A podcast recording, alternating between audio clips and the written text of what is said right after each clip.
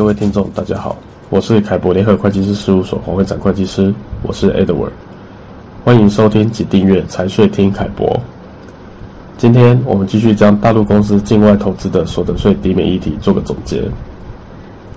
前面我们介绍了中国大陆跨境所得税抵免的应纳税所得所得税额及抵免限额的计算以及相关规定，其中的境外已纳所得税额包含了直接抵免税额及间接抵免税额。直接抵免税额是指大陆企业直接作为纳税人，就其境外所得在境外缴纳的所得税额；而间接抵免税额是指境外企业就分配股息前的利润缴纳的外国所得税额中，由大陆居民企业就该项分得的股息间接负担的税额。举例来说，若一家大陆公司获配某国公司的股利总额为人民币一千万，股利净额为人民币七百二十万。于境外已纳的所得税额是两百八十万元，这两百八十万包含了两个部分。第一部分是某国公司将股利分配给大陆公司时，需要预扣的所得税八十万元。由于这个预扣所得税是以大陆公司为纳税义务的，因此这就是大陆公司的直接抵免税额。而第二部分是某国公司在当地申报的缴纳的企业所得税两百万元。由于这是以某国公司为纳税义务的。因此，这就是大陆公司的间接抵免税额。间接抵免税额可能涉及企业与境外有多层的转投资架构。首先，要先判定哪些外国企业被纳入间接抵免的适用范围，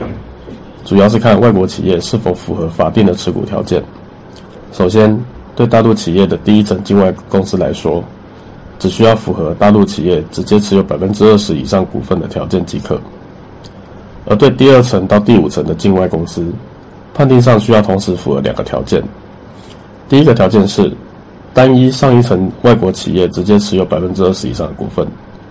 以及第二个条件是，单一居民企业直接持有或通过一个或多个符合持股条件的外国企业，间接持有总和达到百分之二十以上的股份。举例来说，假设大陆甲公司控有境外 A 公司百分之五十的股份。而 A 公司再往下控有 B 公司百分之五十的股份。在这个案例中，由于 A 公司是甲公司的境外第一层企业，甲公司控有 A 公司百分之五十的股份，也就是达到百分之二十以上，因此 A 公司符合间接抵免的持股条件。而分析第二层 B 公司的持股条件，首先 B 公司被 A 公司直接持有百分之五十的股份，也就是达到百分之二十以上。而甲公司通过 A 公司间接持有 B 公司达到百分之二十五的股份，就是百分之五十乘上百分之五十，也就是也达到了百分之二十以上的一个条件。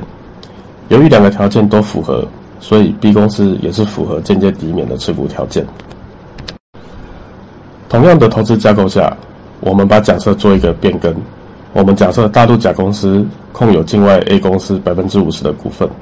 但是 A 公司再往下控有 B 公司只有百分之二十的股份，在这个情况下，A 公司仍然是符合间接抵免持股的条件。但是 B 公司虽然被 A 公司直接持有了百分之二十的股份，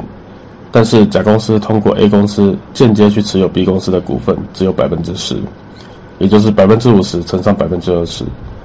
则在这样的情况下，B 公司就不符合间接抵免的持股条件。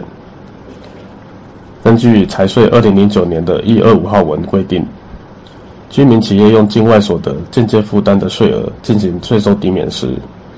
其取得的境外投资收益实际间接负担的税额，是指根据直接或者间接持股方式合计持股百分之二十以上规定层级的外国企业股份，由此应该分得的股息红利等权益性投资收益中，从最低一层外国企业逐层计算属于由上一层企业负担的税额。从刚刚二零零九年一月五号文的规定，我们知道，在境外多层投资的架构下，企业必须由下往上逐层计算，方能得出大陆公司实际可予抵免的间接税额。后续大陆公司也才能完整计算境内外的应纳税额、应纳税所得总额以及境外投资所得的抵免限额等数据。关于多层投资架构下的间接抵免税额计算。用讲述的方式，恐怕听众难以理解。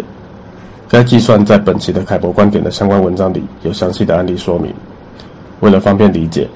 建议听众可以自行查阅。以上就是大陆公司境外投资所得税抵免议题的完整介绍。针对此议题，可参阅凯博联合会计师事务所网站上凯博观点的相关文章。如有任何问题，也欢迎直接洽询凯博联合会计师事务所。谢谢大家今日的收听。